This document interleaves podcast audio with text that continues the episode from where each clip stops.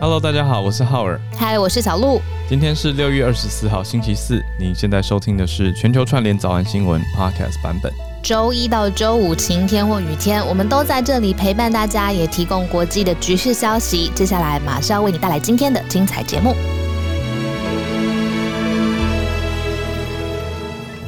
刚刚说那个马来西亚的朋友啊，他昨天好热心哦，写了很多关于在马来西亚看到疫情稍微解封，然后大家出来玩，然后后来哇，疫情又升级，然后又呃就是防疫的升级，然后又降级，然后整个过程其实迂回了几次，那他就有心得想要分享给我们。我现在要来找你来讯息一下。好啊，好啊，好啊，太好了！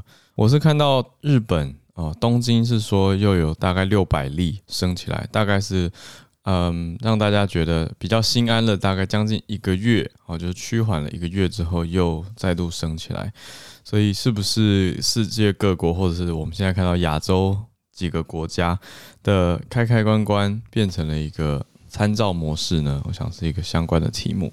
我觉得他昨天其实是想要鼓励从马来西亚的故事来鼓励现在台湾，因为我们昨天知道七月十二号是我们延长的，呃，再多延长两个星期嘛。对。那他其实是想要鼓励台湾说，其实马来西亚有做过一次，就是在疫情稍微缓和一下下之后，就立刻把。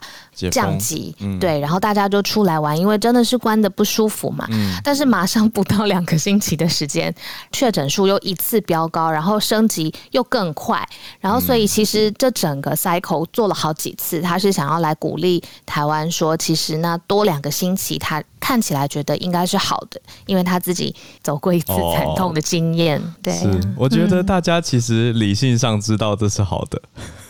但是感情上是另外一回事。对，就是理性可以接受，但感性无法，或者说身体的感知觉得在家关太久了 那种感觉。对啊，我觉得我都觉得我平常是一个算是你，我应该算是一个乐观的人吧？你你？你是啊。但 even 我都觉得哇，我会有焦虑跟不安全，然后对于未知会有害怕的感觉。那个是我睡觉之前我会有感受到的，然后早上醒来我也会看新闻的时候尤其明显。嗯，所以我就在想说，我如果放在大家的鞋子里面，如果我是那个最乐观的，这是什么？英翻中，Stand in people's shoes, stand in your shoes。对，如果我是最乐观的光谱光谱那一边，我觉得可能很多人也跟我会有一样的感觉，所以我想要找一些可以来鼓励大家的声音。我觉得真的是哎，因为我有一个好朋友，他算是我的老师啦。其实我都说他是我的放松老师。他今天晚上跟我就会开一个免费房间，我们就在就在这里 Clubhouse，晚上十点半，呃，就是教大家放松。那我就开放报名嘛。那其实也不用报名，大家可以直接来。结果就非常多人踊跃的报名，我想说，哎、然后大家的留言就写到说什么真的很需要，所以我就是观观察到这个大家的需求，就是现在大家的这种焦虑感啊，跟需要疗愈的这种心情还蛮浓厚的，对，所以就嗯欢迎大家晚上十点半再上来听。因为他很热心的分享嘛，然后他也激励我，就是那我还可以做一些什么去鼓励我身边的人。嗯、那我之前就是有寄了一个我的呃设计师朋友，他画了一个超大、超级无敌大的，让小朋友可以在家涂鸦的一个 Dreamland，就是用水彩的色铅笔就可以在上面画画。我想要寄给在这个水深火热照顾小孩的这个 家长群，我想要寄给他们。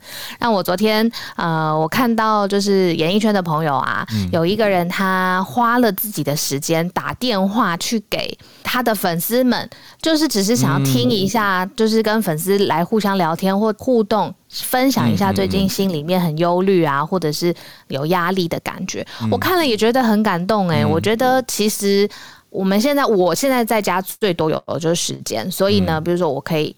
找找快递把东西寄出去，或者是我也可以主动的跟我的粉丝或支持我的人聊天。嗯，那我就想到是不是有一位捐一万块给我们的朋友啊？舒适环保救地球。如果你有在听我们节目的话，欢迎联络我们，或者我们可以打个电话给他吧，跟他说谢谢，顺便聊一下呀。等一下，等一下，人家有想要接我们的电话吗？哎、欸，也是也是掉太快，掉太快。自己说，至少我要说声谢谢嘛。对不对？是是是，我最近都有吃素食。谢谢他。好，我们来盘点一下今天的消息。今天开头，在一个呃欢乐的节奏当中开始哦，希望大家今天有个愉快的一天的开始。那我跟小鹿呢，我们开始来盘点今天的消息，待会也是一样跟大家串联在一起。我们就先从美国又讲到台海了来看哦，美国到底是哪一个单位呢？他直接提出说，台海和平是国家安全的利益当中很重要的一环。好，等一下来了解。再来一样在北美洲，我们看到加拿大这一则是我早上看到突然醒过来的一则消息，也谢谢三人信奇我们的听友传给我，他传给我的是加拿大前几大的媒体 The Globe and Mail。里面呢写到说，啊，中国跟加拿大现在在互相提出要调查对方的一些人权受侵害的状况。这一点我觉得，呃，大家想要调查中国对新疆的处置不稀奇。可是中国反过来说，加拿大以前那些寄宿学校是怎么样，要讲清楚、说明白。啊，这个就有点稀奇。等一下再了解细节跟说法。那是在哪里？为什么突然爆出这样子的讨论？再来看到的是泰国的消息。人象共存哦，这个我我前几天是有看到一个大象出现在民宅的照片，嗯、但我其实也，没错也没有去查证说它到底是是不是真的还是。那个民宅是个小吃店哦，好，所以 等一下 amazing 来讲，这是大象小吃吗？他饿了，蛮可爱的。好，嗯、那最后呢是应该是有点难过的消息，是在。大雨当中的香港呢，大家跟苹果日报说拜拜。好，那当然面对到的是因为苹果日报、香港苹果日报的高层接二连三的被抓去调查。好，那再来就是香港苹果日报也要停止营运嘛，嗯、所以很多人在昨天就在雨中泪送，或者是目送，雨跟眼泪分不清楚，就跟他们说再见。哦、嗯，对，好的，我们先从美国的消息开始吧。嗯，你还记得之前我们在早安新闻其实有说过，就是已经卸任的美国前印太司的一个司令部，呃，Phil Davidson，他曾经在卸任之前，他就有在国会当中作证，他说依他掌握的情报，他觉得呢，中国。会在未来六年之内，而且这个时间点都直接讲出来了，会直接来并吞台湾。他觉得这个可能性是很高的。那个时候在国际上还有这个呃 video，我还特别翻译在我的粉丝页上面，因为我觉得这个。时间表都已经讲出来了，代表他可能对于手上的情资是很有信心的。不过没想到现在呢，是新任的这位是美国参谋首长的联席会主席，他的密利呃 Mark Milley，他之前呢又出席了一个预算听证会，他的看法呢是觉得说其实。中国在短期之内军事攻击台湾的可能性很低很低，因为这个需要很高昂的代价，不论在军事上的或在国际评论上的，很复杂，而且代价很高昂。大家就追问说：“那你说这个短期之内不会攻击台湾，这个短期是什么？因为毕竟你看你的前任已经卸任的亚太司令部的总司令，他他有一个时间表嘛，他说六年。”那 Mark Milley 他就有说，他的定义这个短期不会侵犯台湾，不会武力侵犯台湾的定义是一到两年当中，他没有看到这个可能性或者是警讯。但时间如果拉长到六年、八年，很多事情都可能在发生。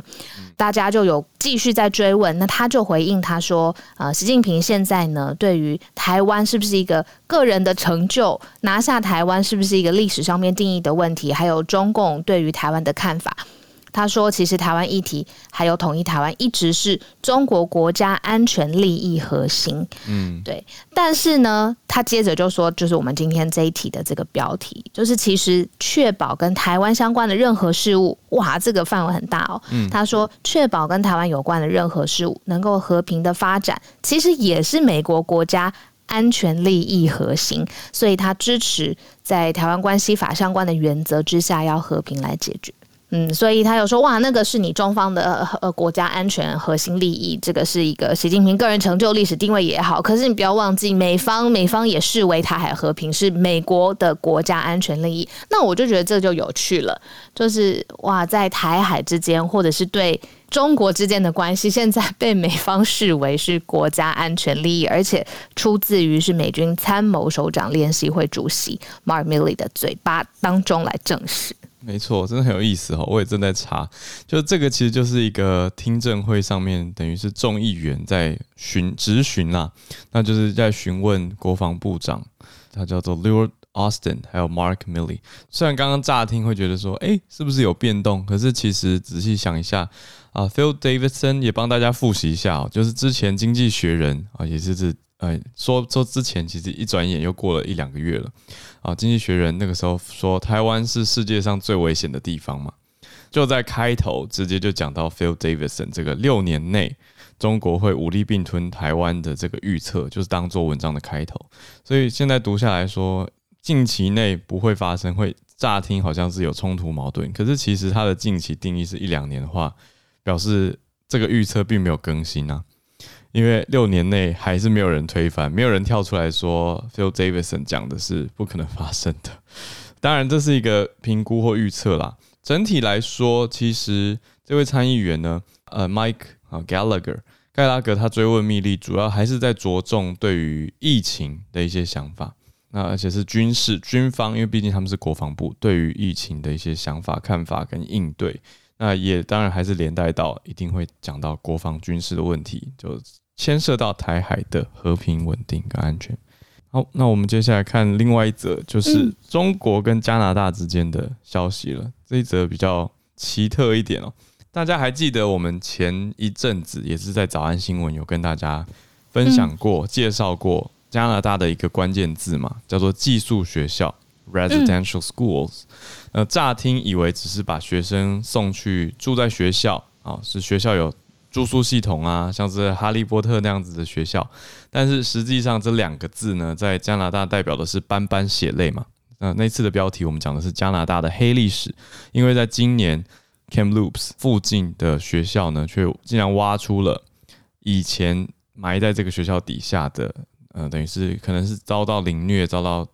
惨惨烈对待的一些孩童，那讲的重点是加拿大对于原住民族的同化教育啊，这是多年前的事情，但是到现在，其实当时历史上持续了也是几十年，那持续到后来已经没有寄宿学校了，现在已经没有寄宿学校了。可是这件事情为什么会中国突然拿出来说要查呢？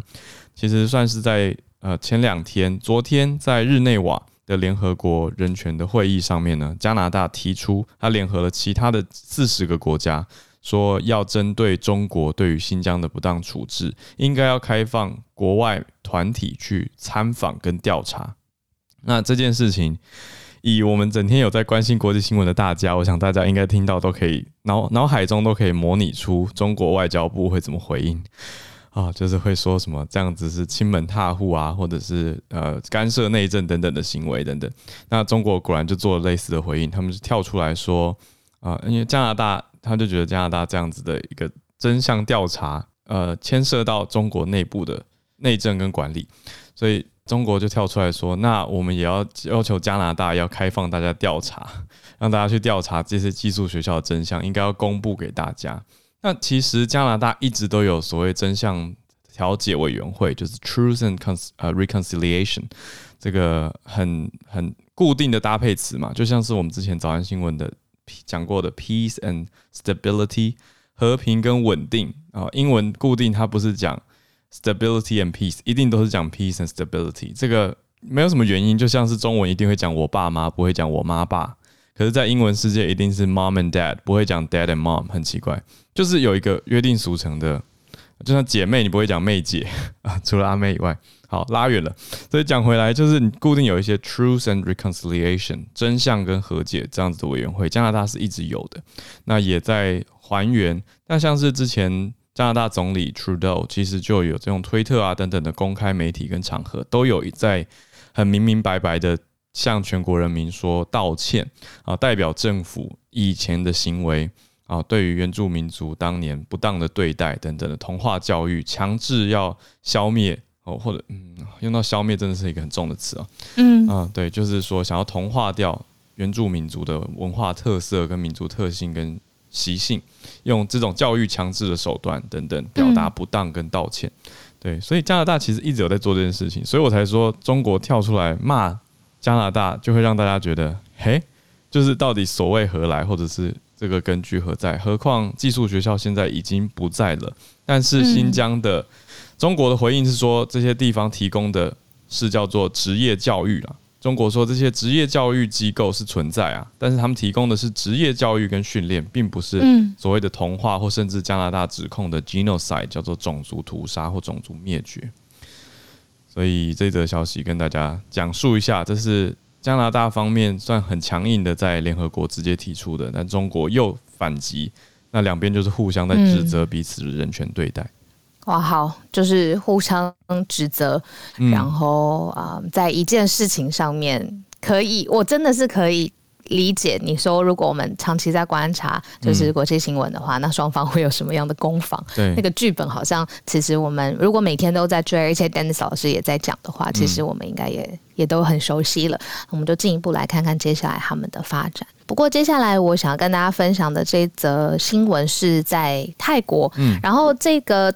照片啊，浩尔看到这个照片啊，我刚才应该是同一张，我刚刚已经同步分享到我们的社团上了。如果所以如果有兴趣的话，可以在我们 Facebook 上面搜寻全球串联早安新闻。我就是写标题是呃无奈的大象奇妙物语。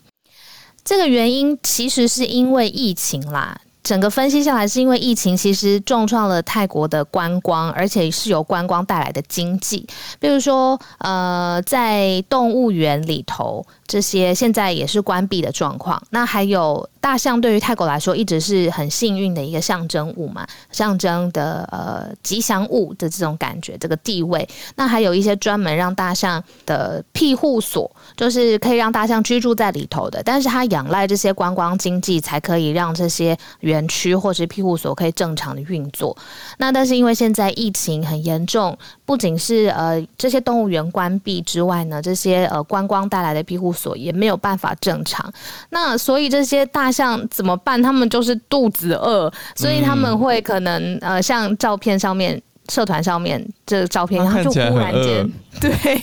窜进一个民宅里头的厨房，然后就用他的鼻子去扫这些呃，比如说厨具啊，然后锅铲啊，然后再找食物这样子。他真的看起来很饿。然后呢，这这是其中的一个人像共存的状态，因为被访问的这个民宅的主人就说。他其实小的时候就有印象，这件事情就有发生过，所以应该不是特例。哦、嗯，好，那这个是一个看起来有点可爱，但是心里又觉得哇，他真的这么饿才会觉得有点不舍。但是更不舍的是呢，有些就是他是大象的主人，他可能真的也没有办法找不到食物了，所以他就。带着大象一起在街上乞讨，希望有一些食物。哦，但是他又很怕这个大象会忽然间因为太饿了，就是不受控，然后可能会去伤到来的路人。因为并不像是动物园里面有安全的距离嘛，嗯，所以他必须要用很厚的链铐去扣住这个大象的脚，希望它不要就是乱冲乱跑。因为他也希望呃疫情结束之后，大象还可以继续为他带来更多的。观光经济啊，跟跟更多的呃利益嘛，等等的。但他现在真的没有食物，所以他就带着大象一起在街上，希望大家给大象食物，让它活下去。所以这个算是在疫情之后泰国的一个特别的现象，有点无奈，然后也有一点大象奇妙物语，然后也有一点人象共存的感觉。我找到一个很可爱的基金会，就是大象的大象的保育单位，给大家一个。描绘一下，在泰国到底有多少大象？大家有概念吗？我查到大概是这个单位叫做 Elephant Nature Park，它是一个全球的关怀大象的组织。它这边的资料显示，在泰国平均有三千到四千头大象，好多，全国上下。那大概有一半哦，就是其中的大概一千五到两千只是已经驯化的，就是有人饲养的。那其他的是住在野生的公园，好可爱的感觉。那可是其中比较可怜的、比较辛苦的是，有大概三百只是在曼谷周遭。那它用的。词是 under appalling condition，就是说他们的遭遇状况并不好。那这个意思就是代表说，可能是不当对待，也许有人拿他们来做表演啊，或者是什么。对，其实我一直以来都有看到一些朋友在呼吁说，不要再去，不要再去大象大象园观光，或者是骑大象这样子的活动。那我心里面是支持的啊。对，所以到泰国的时候就不会不会安排这样的行程，所以也没有机会去看到这种大象园之类的。嗯，对，我就是鼓励大家有这样的一个想法了，或者说也可以去观察跟了解一下为什么曼谷周遭，或者你也可以去了解，如果你还是很喜欢大象的话，你可以去看他们的呃观察处置跟对待方式是不是友善，而且是用一种环境教育跟友善跟孩童教育。让他们了解到大象的生态等等是好的环境的话，我觉得那是好的。嗯、可是如果他只是用了商业剥削的话，我觉得那问题很大。其实大家也可以考虑用检举的方式或者什么方式去减少这样子的行为继续持续下去，就让大家了解到一下。我特别选这这一则啊，是因为其实我我对大象是有记忆的。我记得我小的时候，林旺爷爷吗？哎，不是不是，哎，对，林旺爷也不是。我跟我跟家人一起到泰国旅游的时候，嗯、那个时候是跟旅行团，他们真的是有安排，就是要去骑大象，好像可以，嗯、呃，有一个感觉，我不知道那是在贩卖什么。嗯、但因为我小时候很怕高，我不敢。嗯、但是我对大象很好奇，所以我有去摸它的鼻子，嗯、然后我到现在都有那个照片。我妈那时候很开心，就帮我弄一个照片。但是照片不是重点，是我记得我在摸它的鼻子的时候，我真的可以感觉得到它好像在看着我，然后很有灵性，嗯，就是很奇怪，因为那时候我很小，然后大象庞然大物对我来讲，但我就没有很害怕，然后我就有摸一下它的鼻子，然后那时候我是觉得好像我真的跟动物有连接，这很怪的一个感觉，然后我到现在都还记得，所以我在今天看到这则照片啊，还有新闻的时候，就觉得说，嗯，好，我们要可能也要理解一下，现在疫情之下，不是我们很辛苦，很多动物，嗯、对，也有面对。很艰难的状况。我是记得小时候会被带去那个市立动物园去看林旺爷爷，那、嗯、后来还有马兰，所以这两只都是新闻上很有名的大象，哦、对，对，就很可爱，而且是大家的共同的回忆。我觉得很谢谢他们吧，就是因为因为我觉得在动物园当然是被说呃固定住一个生活的圈圈或范围，那而且还要让大家来看到。所以其实应该不是一个很轻松的事情，是比较辛苦的事情。可是他们等于是很有代表性啦，就是代表大象可以被大家所认识跟关怀，然后也让大家更加的学习去爱护动物跟了解不同的物种。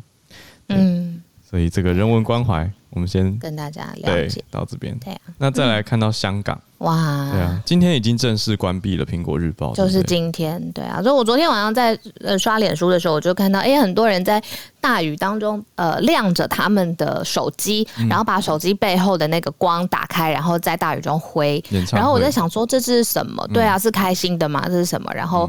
我后来刷了很多张照片，我就看到他们集结在现在香港《苹果日报》在香港的总部，在新界大埔工业区那边，下面很多很多人，还有包括了像 CNBC 这种国际派驻在香港的记者，都在那里报道，因为大家想要。呃，跟苹果日报说拜拜，因为今天就是他们正式停刊二十四号嘛，就是正式停刊的第一天。那前来龙去脉，其实大家应该有一些熟悉或者都有听过。最早就是呃，投资创办人黎智英已经透过很多次、很多次各种呃拘禁啊、逮捕啊，然后法庭上面的审理啊，最后呃很不幸的必须呃面对一定的刑期，但是事情没有。告一段落，就是十七号，我们那个时候也有报道说，就是香港警方直接走从香港警务处、国家安全处直接呃去逮捕了一传媒集团，就香港。呃，苹果的投资的集团，嗯，呃，几名的高层，还有新闻的工作者，然后很快又听到，就是他们的金流忽然之间就被冻结了。如果比如说广告商或者是外部的服务商要把这个金流或者是苹果日报赚的钱要打进去他们的账户，忽然之间没有人有办法进去这个账户。那怎么发薪水呢？怎么印刷呢？然后怎么负担物业各个各个相关的成本？没有办法嘛。那所以那个时候就说，可能非常快就要停刊了。嗯，只是没有想到这是这么这么快，就是今天开始已经正式停刊。我昨天 email 里面也收到了一个呃讯息，就是我是有订，我是付费版的订阅户，嗯、对于香港苹果日报，嗯、那他就发了一封 email 跟我讲说说呃。接下来不会继续扣款了，那呃也是跟读者说拜拜，就是谢谢说有机会服务读者这样子。嗯。当然，我在这边看的时候，我是觉得很感伤，因为、嗯、呃，那个时候我在香港工作的地方，其实跟香港苹果日报很近。哦。但是我有另外一个反思，就是我在想，我们在看香港苹果日报的时候是这样子的感觉。我不知道外国的朋友在看到我们那时候中天观台的时候，是不是一样的感觉？因为他如果没有前后脉络上面理解。那他可能从外部看起来也觉得哇，那台湾也有一个呃电视台或者是媒体机构，忽然间就不见了，还在啊？所以转战网络，对对对，哎对，还在，变最大 YouTuber，对对对对对对对。就我昨天有在想一下这个事情，是不是可以一起来想呢？我不知道，所以问问大家的看法，这样。嗯，我觉得刚刚一个关键字啊，就是如果不了解脉络的话，会觉得看到都是关台啊，因为官方的影响或者官方的压力而关台。但是我觉得脉络差蛮多的。对啦，对吧？对啊，对啦，对啊。香港的苹果日报纸版今天六月二十四号是最后一期，网络版已经从凌晨十二点开始暂停更新了，所以现在已经看不到新的了。嗯、但是旧的网站看来是还在。对，可是因为嗯。香港政府的打压，还有拘捕高层跟冻结银行账户，就是刚刚这些问题连带的，就让一整家公司没办法去运作。我想这个影响就很大了，因为台湾的脉络是说，呃，NCC 就是算是广电总局，他们做的平和认为说内容太多不恰当，而且多次遭到检举嘛，叫检举。对，所以它是一个因为内容不当而不给执照、不给播。哦的状态，而不是说续拍，嗯，对啊，而没有拘捕高层啊，冻结银行，没有 没有没有抓，我觉得落差在这边蛮大的，对啊，对，所以现在还在网络上续播啊，因为网络在 YouTube 上播放不需要这个牌照嘛。对，所以也我们上去也看过啦，嗯、就是跟我 血压飙高，看过，然后也去学习人家经营一个这个网络上面的内容有什么样创新的新招，这样子。我改天来模仿他们报新闻好了，哎，我这样是不是会太坏？我觉得要要一直维持在很激动，然后血压很高的状态，就是呃呃，我们看到这个消息，然后就要很激动。啊、哦，对，就觉得这不是我们，我这不是我们。对，呃，拉回来一点，可是对于我们相对来说，也相对来说，就是我们还有这样子的一些空间，不论是怎么样都。不会因为我们的思想，或者是嗯，忽然之间就被抓走了这样。嗯、那对于香港苹果日报的高层，那尤其是这个刊物来说，呃，不论你喜不喜欢他的什么狗仔的文化啦，或者是呃，他那个时候开启了很多，至少他来到台湾的时候，他也开启了一个，呃、你不用拍，反正人呐、啊，就动画画出来就好了的这种呃媒体的先河。但他他的本质，他还是一个呃新闻的传播的刊物。嗯、那在呃，政治或者是立场的原因之下，无奈要停刊。那对于至少很追求媒体自由或新闻需要独立呃运营的西方国家来说，这件事情是很大的很大的一个警示。那他们就会觉得说，自由的香港正在没落当中。那也也不是现在才没落了，就过去一两年都在逐步的改变。这样，嗯，好的，时间来到八点三十二分，我们要开始全球串联的时间了。所以小鹿可以邀请刚刚提到的听友上来，我也跟大家说明一下哦，因为有一些朋友有传讯息来说，哎，最近举手好像怎么都没有受到邀请。对对对，我看到了。对，其实其实每天大概认真举手而且有写 bio 的人，大概都十来位，所以我我觉得也借这个机会告诉大家一下，我们这边现在我跟小鹿正在忙碌的看着大家写 bio 的状况当中，啊、而且同时呢。嗯也欢迎都还没有上来跟大家分享过的听友，我们也特别欢迎啦，也让大家觉得说，哎，这是鼓励大家从欢迎大家从不同城市上来分享你所关注的消息，那也让大家可以拓展自己的认知跟认识这个世界更多不同的角落跟事情，所以来看看，那如果哎邀请对，因为我们时间有限，所以都会邀请大概四到五位，那没有。邀请到的话，就请大家见谅。其实我已经写在举手的时候会看到的规则里面了，对。可是大家还是请帮忙体谅一下。好，那我刚才已经邀请的这位志强呢，就是我们刚才在整个节目一开始的时候。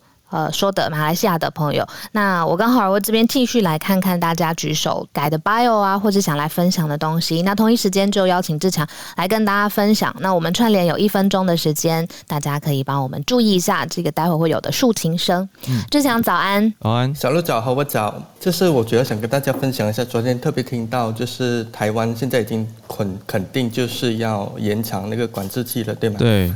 所以在马来西亚来说，我们基本上已经从去年的三月十八号，呃，反反复复的管制、软管制、硬性管制、阶段性管制，走到现在，我们还处在管制期。所以，我们在这个时候呢，我们看到台湾刚刚就是爆发这个疫情的时候呢，啊、呃，台湾民众有所谓的自动封锁，对吗？嗯、我们本地媒体是看到这样的称呼啦。嗯，就是台湾很自发性的自己去封锁，为了控制疫情。我们其实当时是蛮羡慕台湾的，嗯，因为台湾群众有这样的自发性，我们没有。当我们说政府已经宣布管制的时候，我们还是有相当多的群众想尽各种办法到处走，所以我们会有这样的一个的情况。但是我们想分享在马来西亚的一个经历，就是说，啊、呃，其实我们可以的话呢，我们就尽量配合，就是。政府单位的一些的安排，嗯，好像我们走到今天一年后哈，我们还在呼吁，啊，拜托各位，请你们在家，请你们配合，没有事不要出去。嗯，但是啊，这是来自民众的呼吁哈，但是政府单位另一方面，他们就不同方式的开放，让不同层次的人出去做他们想做的东西。嗯，所以这个是我们马来西亚人感到相当无力的。那我们推出了啊、呃、国家复苏计划四大阶段哈，就是我们本来他们的预算里面就是六月是第一阶段全境封锁。志强，你有你的背景是不是有咖啡机的声音？有一个 drone 吗？哦，是咖啡机。你等一下啊！好好好好好。然后我想到是有一个 drone 什么，等大家看看他在到底在跟谁讲话。我警匪片看太多了。蛮有距离耶，因为哦哦太太。在准备早餐，不好意思，不会，不会。所以我们到了七月跟八月，我们进入第二阶段了。他们希望说每日的确诊病例少于四千宗，嗯，加护病房使用率处在中等水平。我们现在马来西亚的加护病房使用率已经接近饱和了，嗯，接近一百八千了。那在八七八月的时候，我们希望可以达到十八千的人口完成两剂的疫苗接种，但是目前只达到五八千。嗯，我跟大家补充一下，八仙就是在新加坡跟马来西亚大家讲的 percent。哦，对，都会讲八仙。不好意思，八仙。不会不会不会。嗯，在台湾怎么说？台湾讲趴。percent。哦，对，趴数。所以刚刚讲的是一百一百趴跟十趴。哦，OK，好。那发现。我们现在距距离昨天的确诊病例单日哈，还是维持在五千两百多宗。哇，五千。所以我们看到台湾的时候，我们说你们一天才一两百宗就很紧张了。我们五千多六千宗，我们还 人口基数不一样嘛。对，我们就开市集，允许你们探访。我们所谓的开斋节，每户探访，所以我们就造成哦，开斋节，嗯嗯嗯。对，我们有有所谓的二十多宗的感染群，感染群是来自于啊开斋节互相探访的，嗯，甚至有一家人就因为这个原因就全家。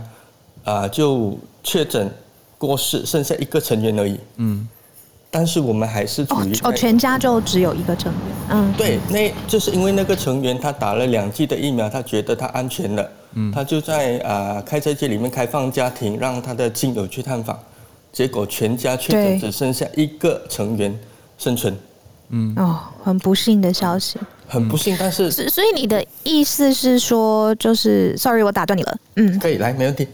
你的意思就是说，虽然呃政府它有的时候开放了，但是其实长期来看并不是最好的，是吗？因为疫情最后还是反反复复。啊、呃，它初期在我们刚刚开始爆发这个疫情的时候，它的确达到有那个效果，前提是它必须完全达到所谓的全境封锁。嗯，就是我们那时候我记得去年的三月到六月哈，我们只是关键领域可以出门。这所谓的关键领域就是呃银行、农业，嗯，然后杂所谓的杂货店，essential 对，嗯、那剩下的人都一概不准出门。呃，我们活动的时间就是早上八点到晚上八点，没有堂食，不管你有什么的理由啊、你又拿着什么信都好，你总之不能够跨县，不能够跨境，不能够跨州。嗯，但是现在的只要你拿到一封信，你就可以通通过、这个、许可证一样。对，许许可证，但是那个许可证是只要我是老板，我可以自己开，哦、就是自己 issue 这个信给自己，我就可以随便跨州跨县。嗯，对了，就有这样的情况，比较宽松。理解，了解，谢谢，我们就谢谢，谢谢，是，对呀、啊，谢谢上来分享你的当地的情况。我们的经验是两个星期到一个月是可以看到那个效果的。谢谢，明白，大鼓励，隧道的。尽头有光，谢谢你，需要你。最后我提一点哦，啊，后边跟小鹿，嗯，我们的政府其实还蛮慷慨的，就是在过去的一年半里面哦，我们都一直在派钱。我们一直在派钱，派钱给那些低收入家庭，嗯，每一户大概可以拿到五百到一千块马币，折换成台币大概多少，我就不太了解，嗯，五百到一千块马币啊，嗯，然后就是在经济上面对有补助条款，拿到现金的，嗯，哦，拿到现金，是直接拿到现金，大概三千三百六十台币到乘以二，大概六千六，三千三到六千六之间，嗯。还包括了单亲的，然后单身的、没结婚的都可以拿到。嗯、虽然我们不了解为什么单身的可是可以拿到，可是不多哎，就是一个小小的补助、呃，是不多，但是对我们这个弱势群体来讲，他们可能一一个月的收入，这是家庭收入哦，可能少过一千块马币的，差不多了是吗？哦，明白，就是补他一个月的薪水、生活费这样的概念。对，然后同时政府允许他们。就是呃六个月到一年的时间里面不用缴付贷款，嗯，银行贷款是不用缴付的，贷款延后，嗯，对，我们就有这些的措施，但是疫情我们还是希望马来西亚可以恢复到我们当初的状况了，是，但是感觉好像回不去了，我们，会啦。因为可以的，我们也互相鼓励，对啊，对啊，所以台湾人加油，嗯，谢谢，谢谢，谢谢，谢谢，谢谢，谢谢，谢谢，谢谢你们让我上来分享，谢谢志强，再到尽头，对啊，有光，互相鼓励，好，对啊，谢谢，对连线到好，Jenny，嗨，人在哪儿呢？早安，我在台北，有他之前上来分享过，可是你今天要讲的是阿公，阿公去打了疫苗是吗？我的阿公是是演员，然后所以他就是打完疫苗之后。记者就有打电话就问他关心他一下，oh. 然后后来他就、oh. 就是记者就写写了一篇抬头很耸动的标题，嗯、就说我阿公拒打疫苗，不打也死。哦，所以你是要上来说这个不是阿公讲的话，是不是？对，他其实没有拒绝打疫苗，他是因为他自己本身心脏有装那个支架，嗯、所以他因为 AZ 会有血栓的问题，他就比较担心。他就比较不想贸然前往。对。后来我又看到很多，就其他家的记者媒体也有拿这个抬头去炒，嗯，怕很多人会被这个这个标题。有，我看到两家这样写了。我不好意思，我可以呃来讲一下你的阿公的名字吗？可以吗？呃，他是林义雄。对。对他拿到了干嘛奖？嗯。哦，对，所以是金钟终身贡献奖的得主。然后我有看到媒体报道了，嗯嗯嗯，他因为很高龄了，然后也有一些慢性病，还有心脏病，然后他已经施打完 AZ 疫苗一周，嗯，我每天都问他就是他的状况，他嗯没有什么任何的不适，然后也没有发烧，肌肉酸痛也没有，所以其实大家家里的长辈如果评估好身体的状况，其实可以打的就赶快去打。对啊，他其实两季都打完了耶。我看内文才知道，但他他还没有打完两季，哎，他他打一季而已，他打那那打一季，可是他有打呀，那为什么会写巨打内幕？应该也会去打，那么，他写应该也会去打，就是他一开始因为自己的身体状况，他比较不知道到底要不要打，嗯，对，就是曾经在评估啦，就是评估跟。在想说，哎、欸，身体有心脏有这样的状况，是不是？是不是会？就是他其实应该是访谈的时候提到说，哎、欸，去打了好像也有风险，不打也有风险，这样子的对话内容。可是新闻媒体决定把这个当成大标。然后写说拒打 AZ 的内幕，而且写什么打也死，不打也死，这个嗯，啊，对，这这个新闻里面出现很多这个，但变成说要仔细读了，读了内文才知道说，哎，其实第一季已经打了，而且也会应该会去打第二季。对对对，这个标题他是想要打疫苗的，他不是对对对拒绝，完全拒绝。了解，谢谢 Jenny。嗯，然后 分享也是鼓励长辈啊，就是对，不要被这个标题误导。那新闻媒体，这是我觉得两个题目，就是一方面鼓励长辈可以评估完，如果医师还是建议适合的话，就是真的可以去打疫苗。那第二点就是媒体的标题这样下了会吓坏人。谢谢你，我看到谢谢谢谢上来澄清，我看到同一个标题就你知道散开来，在媒体的生态就是这个样子哈。联合也写了，三立也写了，ET Today 新闻云也写了，那还好上来就是孙女自己上来有澄清说啊，这个意思不是标题上面讲的，看起来让大家感到的那样。对，谢谢 Jenny。好，大家媒体试读，媒体对读起来，媒体好，再来讲到媒体连线到香港来了。Hello，就是 last name 对不对？嗨，受之前有分享过。你好，昨天晚上我在看苹果日报一个 YouTube，一直在看，然后看到他没有，他就关闭了，所差不多所有的。哎呀，看到他没有，所有都没有了。然后是忽然间吗？就是是忽然间就就是过了十二点，今天对对，就是整个账户都没有了。然后呃，那个还有一个消息是那个。苹果日报呃呃在的那个科技园那个公司说，呃那个印刷公司泄违违规，然后就将会启动重收程序。哦，违规就是把那个地收起来，但是地就收起来了。嗯嗯，对对，就是苹果日报现在在的地方。嗯嗯嗯嗯，哇，地就会收起来了，然后印刷公司也不知道为什么违规这样。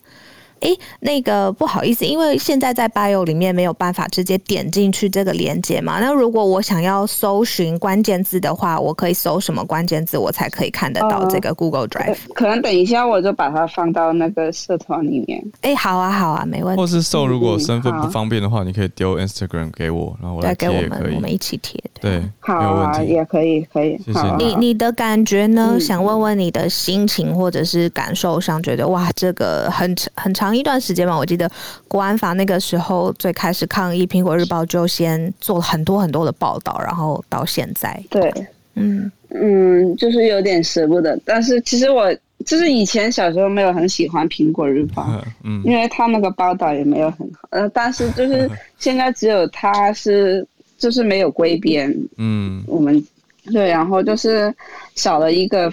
地方就是让人家、嗯、呃，就是讲，就是另外一边的想，对对。然后，因为苹果日报现在其实也是，就是给那些在监狱里面的人看的报纸，哦，但是他们就会失去了唯一一个方法去连接外面的。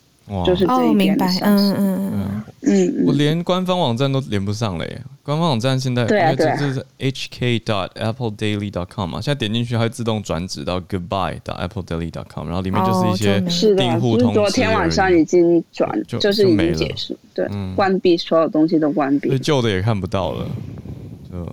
对啊对啊。就是现在，就是很多人都是去 backup 它里面，几天就在一直在 backup，就是看什么地方他们会有那个放到哪个地方，我们就会再去看一下。对对对，是的，是的。谢谢 So，还有另外一位也在台上的，也是在香港的朋友 Lara，可以来分享一下。哎，好啊，一起，谢谢你 So，我待会看一下社团。谢谢。哎，能给我一分钟吗？好，一分钟好哦。呃，他说一分钟是在等他一分钟的意思，他一分钟以后就可以加入我们了。好，对对对，我们来闲聊一下。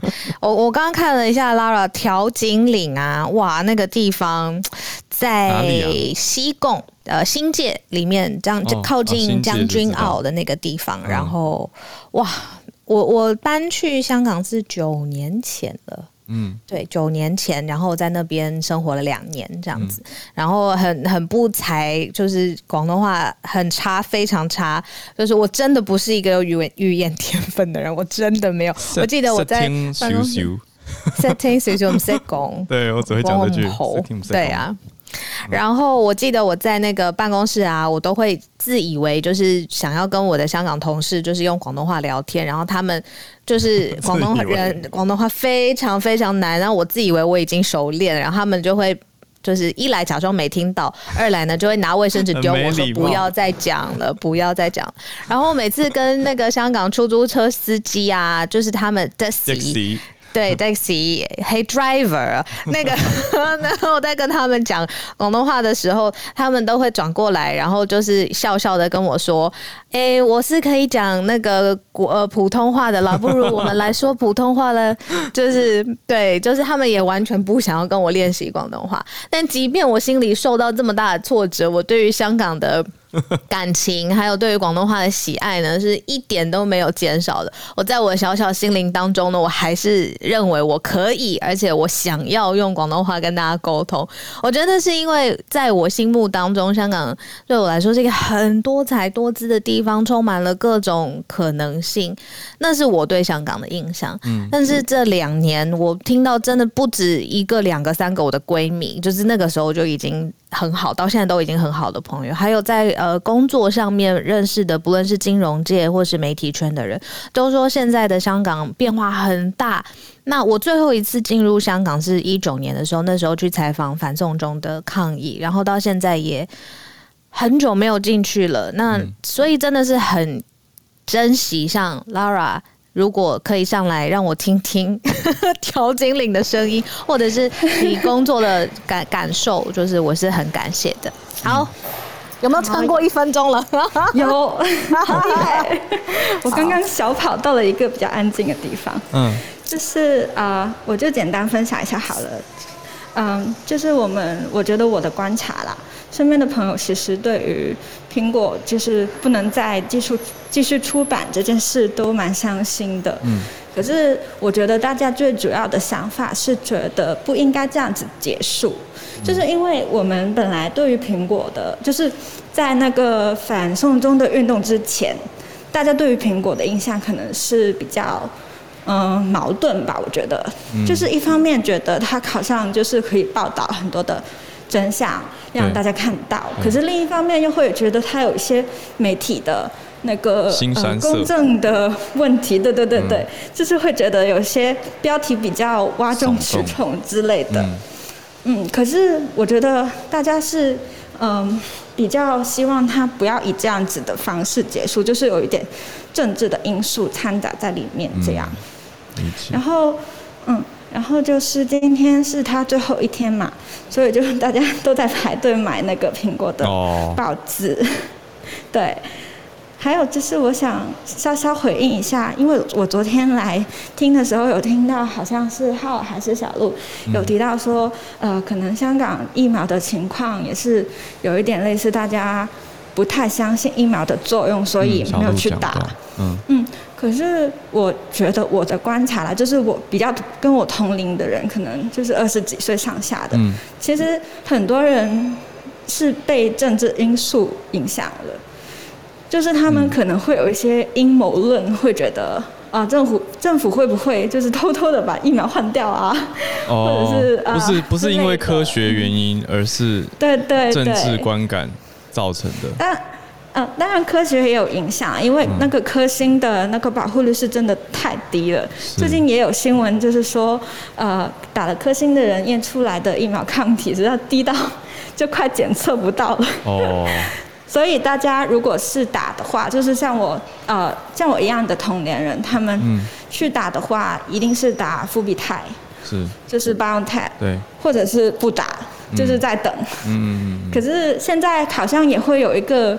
忧虑在就是会觉得，那如果复必泰都打完了，嗯，那我们可以打什么呢？会不会就是被迫要打科兴之类的？哦、也有这样的担忧。嗯，嗯，那这样不会造成说大多想要打的人就会去抢着现在就赶快去打吗？打辉瑞啊，打复必泰。可是现在我觉得也没有，就是看我看那个呃预约的情况也没有到特别的满，就是好像还很充足的样子。嗯嗯了解，那就是也是符合小路讲的，跟我观察到的也是啦。就是大家整体来说，是在香港的师大医院有点像是说，哎、欸，为什么要打？就是嗯，暂时还在观望态度，因为疫情有算是这一波有守下来。对，不过谢谢 Lara 分享，嗯、对，对，就是让大家知道细节跟大家的思考在背后是什么原因。不过其实我觉得之前疫情比较严重的时候，大家的想法，就是年轻人的想法也是。没有特别的不一样，就是没有觉得啊好紧急啊，我要一定要去打这样。哦，了解。那背后因素就是因为可以选择的是有复必泰跟科兴，这个我觉得这个因素又掺杂进去，又考量不太一样。因为科兴的这个科学数据，然后加上说政治因素影响，这些都会影响大家的意愿。嗯，所以最近林郑就是特首在喊话说，呃，想就像 想让大家抛开那个，嗯、对，抛开那个政治的偏见啊，不要对政府有意见就不去打疫苗，嗯、然后就会有一些人觉得你就是在情感勒索我们。就觉得我们要为了那些要上班的人，然后去打疫苗。可是我觉得他的好像他的逻辑可能是没有问题的，但问题是讲话的人，可能他不，可能他不要站出来讲话，就会有人去打了。他讲了反而大家他是反指标，对啊，大家不是讲了反而大家不太想去。哎呀，真是谢谢 Lara，好，也加油台湾，谢谢香港也是加油。那我们连线到。呃，加拿大三人信奇，呃，三人信奇要补充一下，为什么中国现在有办法在那边讲加拿大对于寄宿学校的一些人权处置？好像说因为跟这个学校牵涉到现在的一些学校系统有关系。呃，我其实就是补充一下，刚刚 Howard 其实讲的非常的完整。那我在跟 Dennis 在私下在讲的时候，嗯，Dennis 就说：“那你上去讲好了。”嗯嗯嗯，那 所以我就上来啊、嗯。其实大家应该知道，有听到最近在 Kamloops，Kamloops 离温哥华大概要六七个小时的车程。哦、嗯，那我们在 Kamloops 的时候，五月底的时候发现两百多个小朋友的尸体嘛。嗯、那其实这个真的是对我们整个加拿大非常的震撼的，因为从他们两千二零一五年开始的第一个。Truth and Reconciliation 这个报告出来，就已经希望大家开始去找这些失踪的小孩子。那因为很多的小孩子是从三岁的时候就被硬生生的拉进去寄宿学校了，从爸爸妈妈身边拉走。那我要讲的比较劲爆的一点，就是这个寄宿学校 Camloops 这个寄宿学校的校长。曾经被嗯 Okanagan 那个 college 嗯。嗯颁荣誉博士学位。嗯，可是这是一九八六年的事，嗯、那之后这个学校变成 UBC 体系嗯，所以我是在 UBC 工作。嗯，那当这件事刚发生以后，参议员我是参议员，我们就开始讨论说，是不是我们必须要把。荣誉博士给收回，因为整个社会大众都很不开心，也就是希望我们把这个荣誉博士收回。嗯，但是就演变到变成，慢慢的发现可能也有跟宗教有关，因为这些学校当时是跟嗯天主教一起的共事的。嗯，所以但是我想要加强。就是延伸刚刚好我说的，其实加拿大政府从二零一五年，就是二零一二年，总共有三万八千的原住民啊、file complaint，但是从那开始，二零一五年我们有了这个报告以后，我们都一直在进行的，怎么样去反思，怎么样去拯救我们，然后弥补我们曾经做过的事。那这个其实跟完全盖牌，没有办法去参观那些集中营，很不一样的。嗯、对啊，嗯，谢谢，谢谢信奇的补充。就像刚刚讲到那个真相和解委员会，其实就是一直在进行调查，那不是一个封闭不让外人参访的状态哦。所以这个我觉得有很大的落差。嗯。现在时间，我先邀请 Dennis 老师。老师早安，老师也就是跟刚刚信奇、下任信奇一起在讨论这一则吗？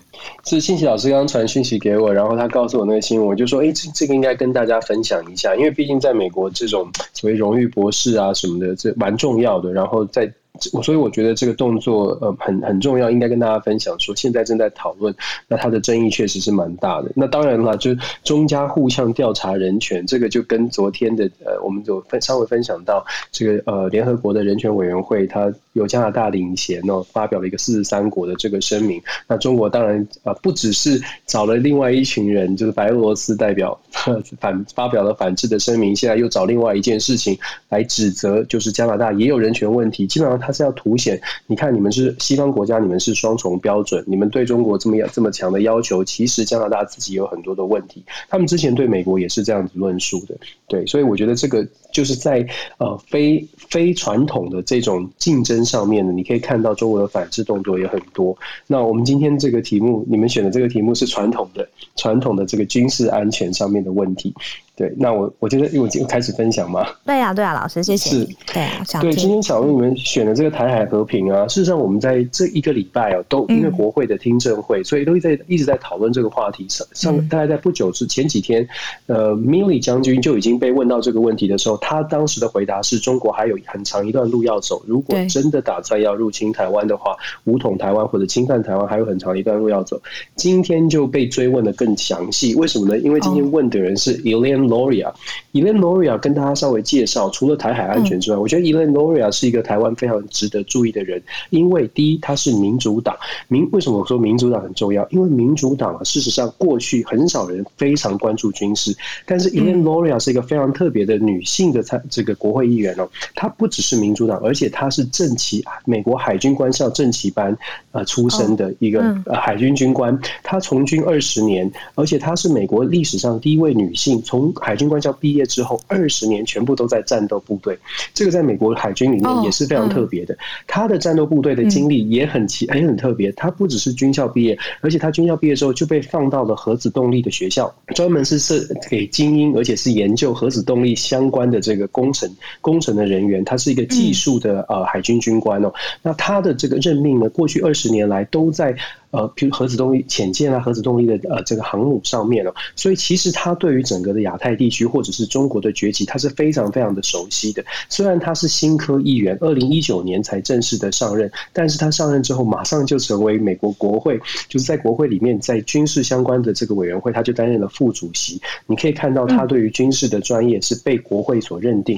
那他今天针对这个问题去强调说，到底美国在军事的准备上面，中国的崛起是不是真的遇到了很大的麻烦。那米利将军他讲的，今天也讲的很直白。他说之前呢，包括了 Aquilino，就是呃现任的这个印太司令，跟前任的呃 David Philip，他们讲的所谓的六年之内可能会有危险，或者中国的计划是六年之内。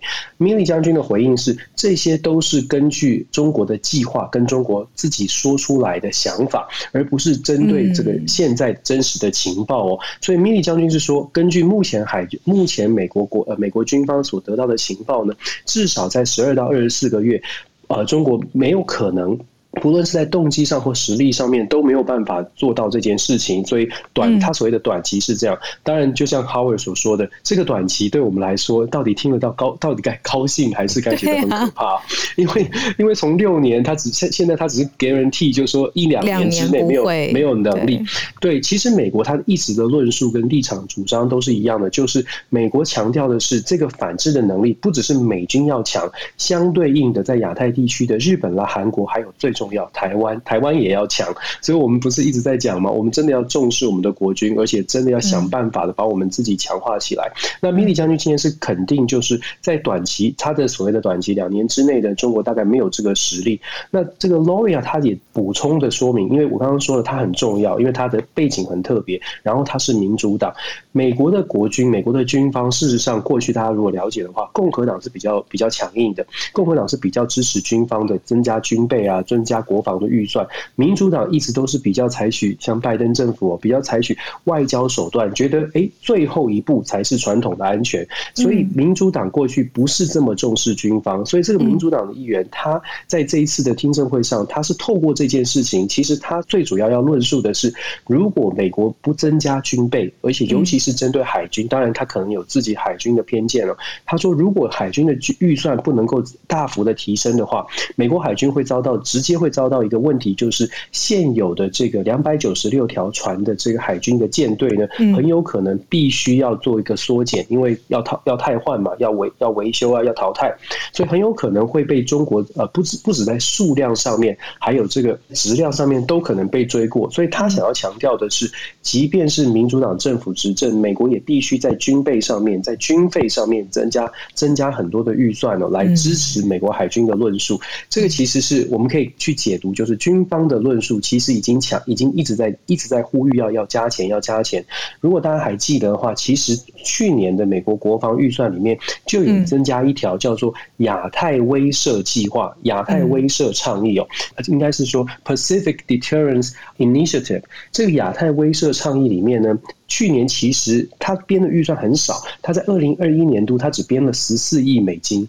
大家听起来十四亿对我们个人来说很多了，中乐透十四亿很多，但是对于军舰来说那是很少的事情，所以这才引发了就是前后两任印太司令都说钱不够，钱不够，一定要加钱，所以他们之前会讲出来，中国在六年内会会追上，就目的就是为了要争取更多的预算，他们期待说未来呢至少在二零二二年可以增加四十六亿，目前现有编制是编的是五十五亿，他们希望可以再增加四十六亿，并且呢希望在二零二三年。到二零二七年再增加两百二十六点九亿这些海军的军费哦，目的就是要确保至少在这个威慑的能力上面不要输给中国。我觉得这是呃很高，我其实蛮高兴看到民主党的议员，现在执政党的议员开始有人非常重视国防，而且这个这个呃这个呃 Lauria 又是自己本身有。军事的背景的，所以期待了，因为我觉得这个美军的建制、美军的实力跟台湾的安全确实有直接紧密的影响。真的是正相关。那台湾的部分，我们也一直在强调，如果美军注意到他的呃军事实力被追上了，那我觉得在台湾我们也要特别注意。我不知道大家有没有看到新闻，最近军事演习非常多，天气变热了，火气也变大了，演习真的变很多。我随便列几个现在正在发生的。现在六月十号到六月二十五号之前，大家有跟他说过，美日韩三国在亚阿拉斯加有所谓的红旗军演，针对空军的联合作战。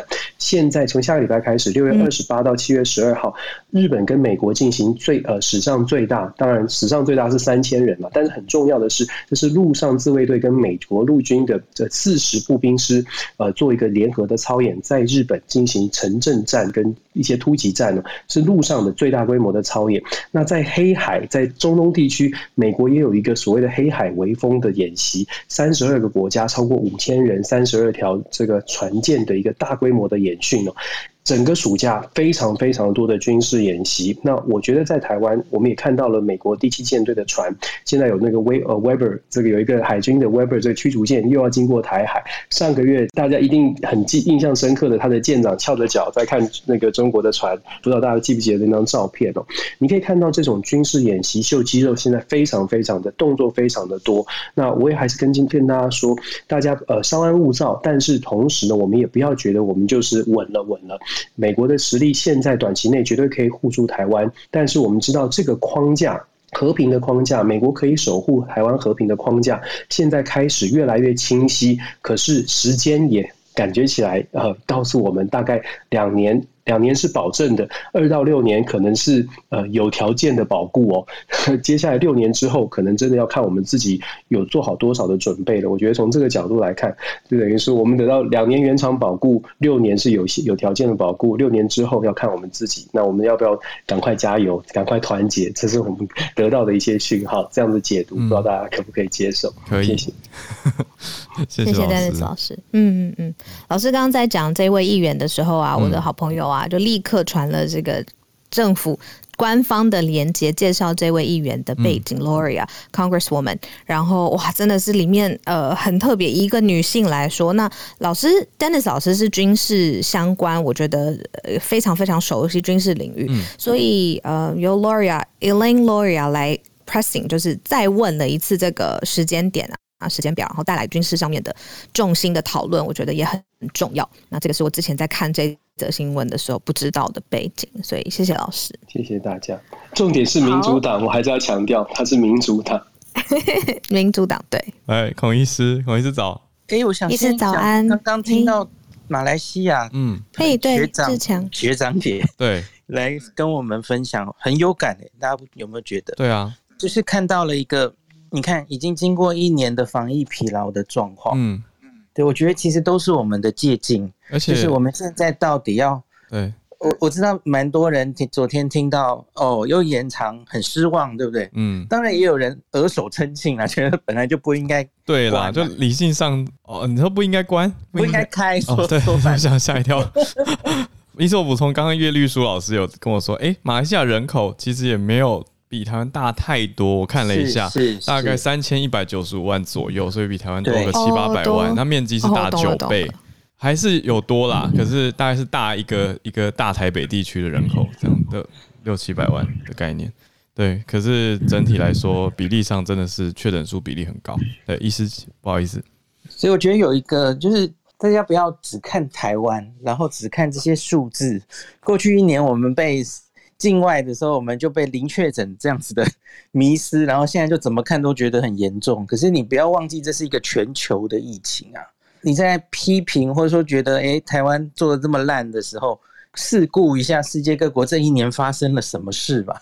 对，我觉得你就会忽然觉得，其实我们也还好啊，我们没有这么烂，而且我们其实正在打考卷，对，对吧？对，正在回答，正在作答，第一次段考，下半场的第一次段考而已，不要骂那么凶嘛。我觉得很凶，很凶，很多凶，有很多正面的方面可以看了哈。那批评永远可以批评了哈。那我今天想跟大家讲，就是美国 CDC 昨天深夜哦开了五个小时的会，那针对 n r n a 疫苗的心肌炎，那研讨了一下哈。那目前大家都知道，美国这个已经注射完了，诶两这三种疫苗哈，已经打三亿剂以上。那他们现在通报收到了哈，超过一千两百例，一千两百哦，接出现心肌炎或是心包膜炎的症状。那这些案例就都是打辉瑞或莫德纳 mRNA 疫苗，看起来是独有于这种疫苗的一个副作用。那主要是发生在三十岁以下年轻男性，呃，时间大概都是接受。那第二季比第一季多，那之前就跟大家讲过嘛，哈，可是第一季还是会有哦，哈。那目前第一季后是两百六十七例，那两季是八百二十七例。大概讲，哎，加起来没有一千二，因为有一些不确定打哪一个，他们还在厘清啊。分布大概是十二到三十九岁，所以三十九岁也算年轻哦，还是有机会发生，只是多半都集中在三十岁以下。嗯，那是在第二剂接种之后的大概四到七天，哎，一周内，哎，又是四天哈。我们 TDS 也是四天开始抓哦。那所以四到七天会出现，那症状大概是什么呢？就胸痛、呼吸急促，就心脏的肌肉发炎，大家可以想一下了哦。不管是心脏肌肉本身，或是心脏外面包的那一层膜哈，我们叫心包膜。哎，这号我一定不会哈。什么东西？你会吗？心包膜的英文太难了吧？我跟你说，我妈可能会，因为她一天到晚都在追 Grey 呃 Grey's Anatomy，就是那种医疗剧当中 常常都会有这个字。对，突然被考了。就对我，我打电话问问一下我妈，没有啦，医师就在了。我只听到跟心脏有关的字跟 cardia。呀，心肌是 myocardium，那包在外面就 pericardium 这样子。哦，peri 就是周边商品的那个 peripheral 的周围。呀呀呀，所以心包膜发炎就是 pericarditis 这样子。哦，对，炎炎症嘛，就是什么 TIS。突然变医医学。可以可以。然后心肌炎就是 myocarditis，大概这样子。那所以它大概所幸哦，目前看起来一样，跟我上次第一次跟大家报告的时候说，它大概都是 self-limited，它就是你即使不给药，其实它大概也会自己好，很轻微，大概在几天内都会恢复。那没有。嗯，目前应该是完全没有看到有死亡的，可是当然有几例是进加护病房。可是这个病进加护病房的原因，是因为你要小心的监测它哦，因为你心肌发炎的时候，有可能会发生心律不整。那你要小心这个心律不整会不会引起一些猝死或怎么样哦？可是我昨天报告没有看到，好像有猝死，没有没有死亡的案例哈，目前为止。那比例的话，比例是这样的。哇，莫德纳比较高一点点哈，百万分之十九点八，诶，百万分之十九点八就是大概十万分之二，大概这样哈，十万分之二，诶，就跟 TTS 是十万分之一，其实就大概都是十万分之几的这种等级。那辉瑞低一点，辉瑞是百万分之八，大概这样哈。那 total 两个比起来，两个加起来，average 是百万分之十二点六，诶，又是十万分之一这个 match number 哦。那他们昨天开会的结论就是说，哈，因为症状多半轻微，而且这是十万分之几的比例。那而且考量新冠病毒自己其实也会攻击心脏哦，它自己。就跟血栓有点像，新冠病毒本身也会产生血栓，那新冠病毒本身也会到心肌引起心肌炎或心包膜炎，也是有报告的哦。那个比例甚至更高，所以因此他们一样又是那四个字啦，利大于弊。然后他们会加注警语，一样跟之前血栓都一样，就加注在说明里面，要大家要小心这个状况。那这是可能发生的副作用。那台湾因为莫德纳也开始。注射了嘛？吼，我相信也要注意这件事。那这件事多半发生在第二剂，所以我们才刚开始注射，可能是在二十八天之后的时候要小心这个状况。那以上跟大家分享，谢谢医师给大家一些提醒，我觉得蛮好的。所以持续的关注跟注意，就不要太莫名的惊慌，而且要。医师说网络上很凶，我真的有看到很凶的，但医师提醒说也不用那么凶，也还好。对，不用那么凶也还好。谢谢大家，那我们就明天早上，明天就礼拜五了，一转眼又礼拜五。啊天哪，又礼拜五了。对啊，天哪，好好好，好，大家加油。好，明天早上继续串联，谢谢大家，谢谢你的收听。想知道更多消息，都欢迎加入 Facebook 社团全球串联早安新闻。如果喜欢我们的节目的话，请记得帮我们订阅、分享、刷下五星评论。我们也有小额捐款的管道，可以和我们保持互动。谢谢大家今天的收听，我们明天再见喽，大家拜拜，拜拜。